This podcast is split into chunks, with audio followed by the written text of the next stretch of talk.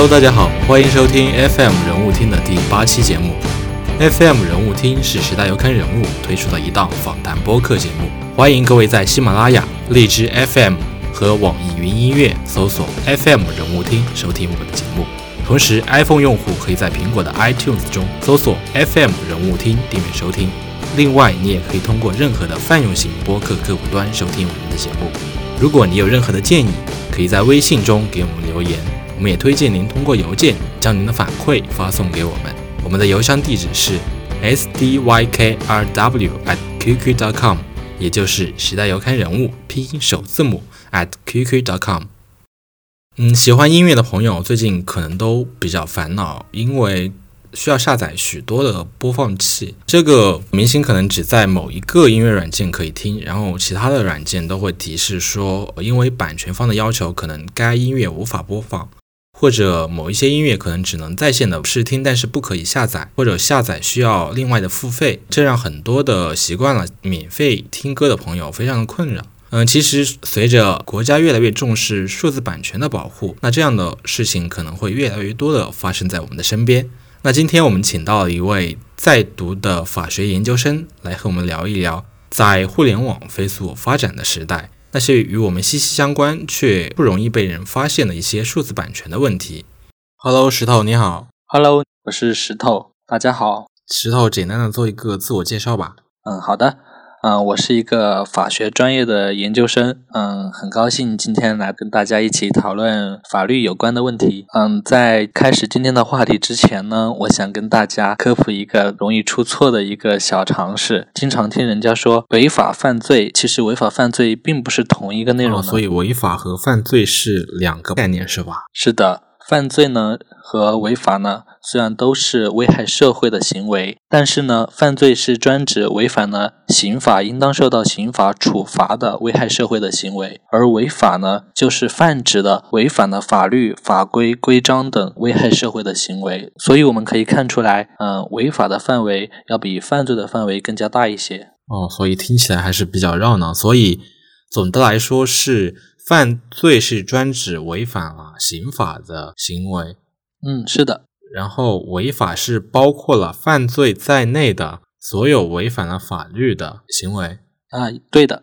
所以说起来都这么绕，很多人就更容易理解错误啦。嗯，那其实大家只要记住，犯罪是专指违反了刑法的行为就可以了，是吧？是的。呃，那我们接下来就来聊今天的话题吧。石头，你平时听歌都会用一些什么样的软件呢？平时都是用的网易云音乐啊。哦，那最近是不是会有很多音乐就没有办法听，或者不能够？免费的下载啊？是的，以前想听一首歌，随便在什么音乐软件上面基本上都能找到。但是现在，嗯，比如说我吧，前阵子喜欢上听阿黛尔的歌，但是发现很多音乐软件都不提供免费的试听或者下载，所以不得不花了我十五块钱买了他一张数字专辑呢。呃，所以花了十五块钱是非常难过吗？当然不是啊，所以重点应该是音乐版权越来越受到重视了呢。呃，所以我们之前在音乐播放器上使用的一些下载或者收听的一些歌曲，所以是会涉及到一些什么样的一些法律的问题呢？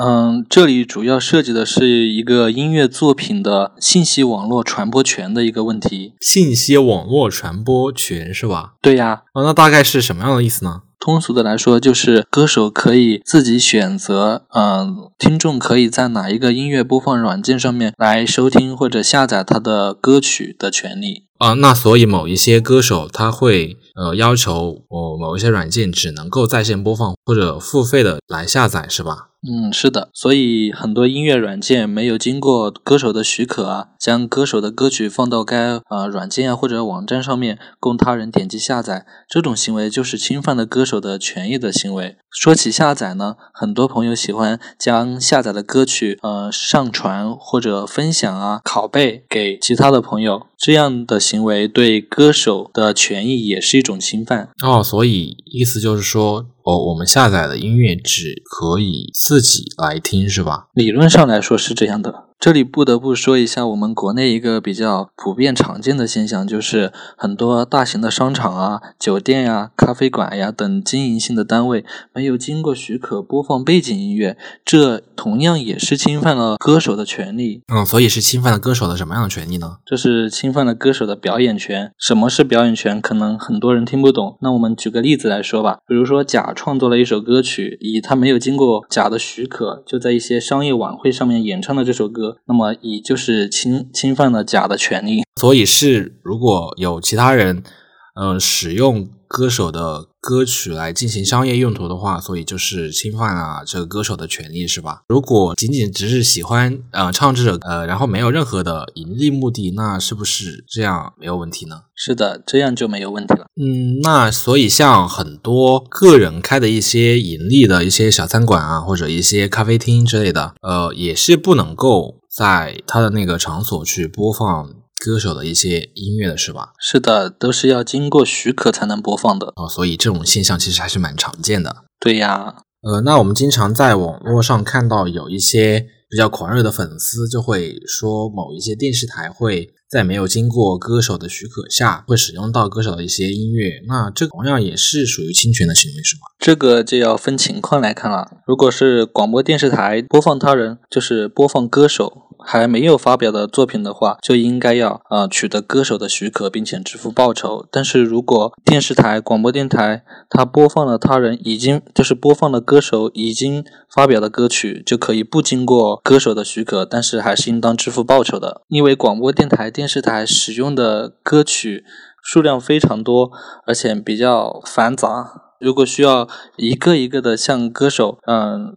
征求他的许可呀，就会非常的繁琐和复杂。呃，那所以是一种什么样的方式来向歌手索要这个版权呢？所以，嗯，在国内和国际上都是采用的集体管理的方式，就是都是成立了专门的机构对歌曲的版权。进行集体管理的，所以广播电台、电视台只需要向这样的机构协会，比如说我们中国就是中国音乐著作权协会呀，嗯，来支付报酬就可以了。所以很多人常说的没有向作者获得许可或者没有支付报酬，其实是我们的一种错误的概念，是吧？是的，其实是一种错觉呢。啊，就除了音乐，像视频的话，在几年前，多数的网站已经实现了像。嗯，电影啊、电视剧的一个正版化，那这样的版权也跟音乐的类似吗？是的，所以同音乐一样，视频在网站上面进行播放啊、下载呀，都是要经过视频作者的许可的。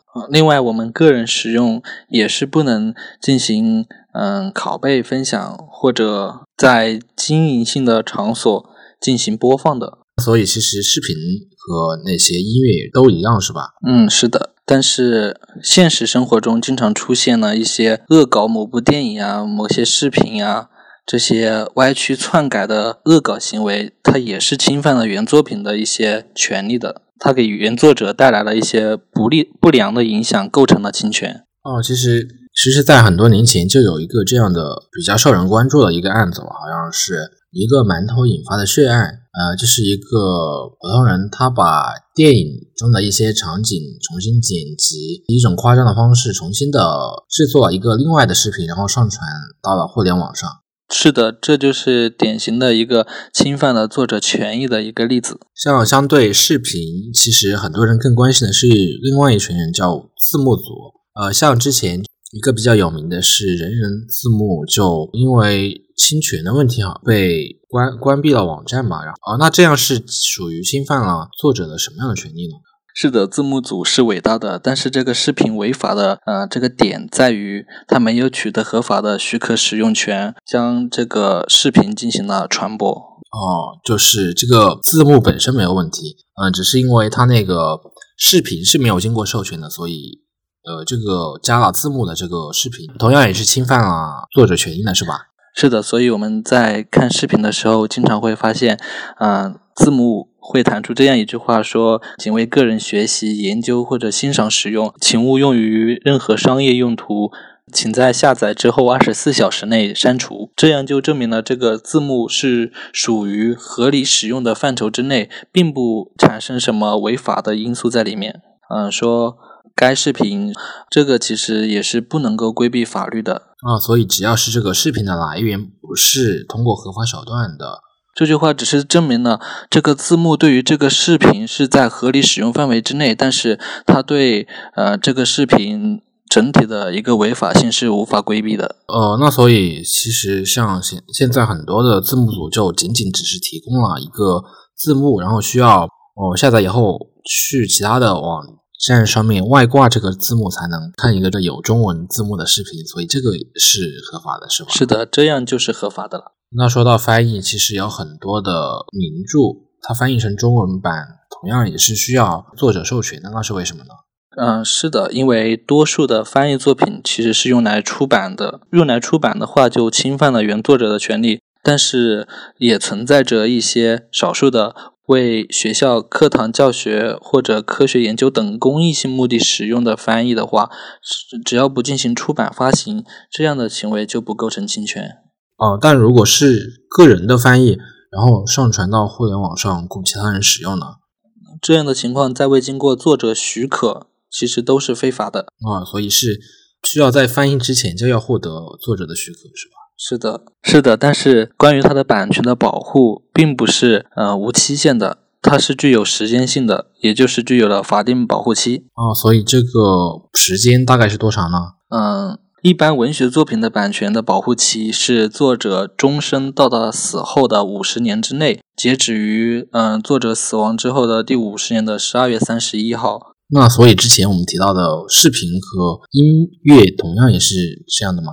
音乐作品的话，它和文学作品是一样的，但是影视作品呢，它的版权也是五十年，但是它是截止于作品首次发表后的第五十年的十二月三十一号。如果这个摄影作品在完成之后五十年内都没有发表的，就不再受到法律的保护。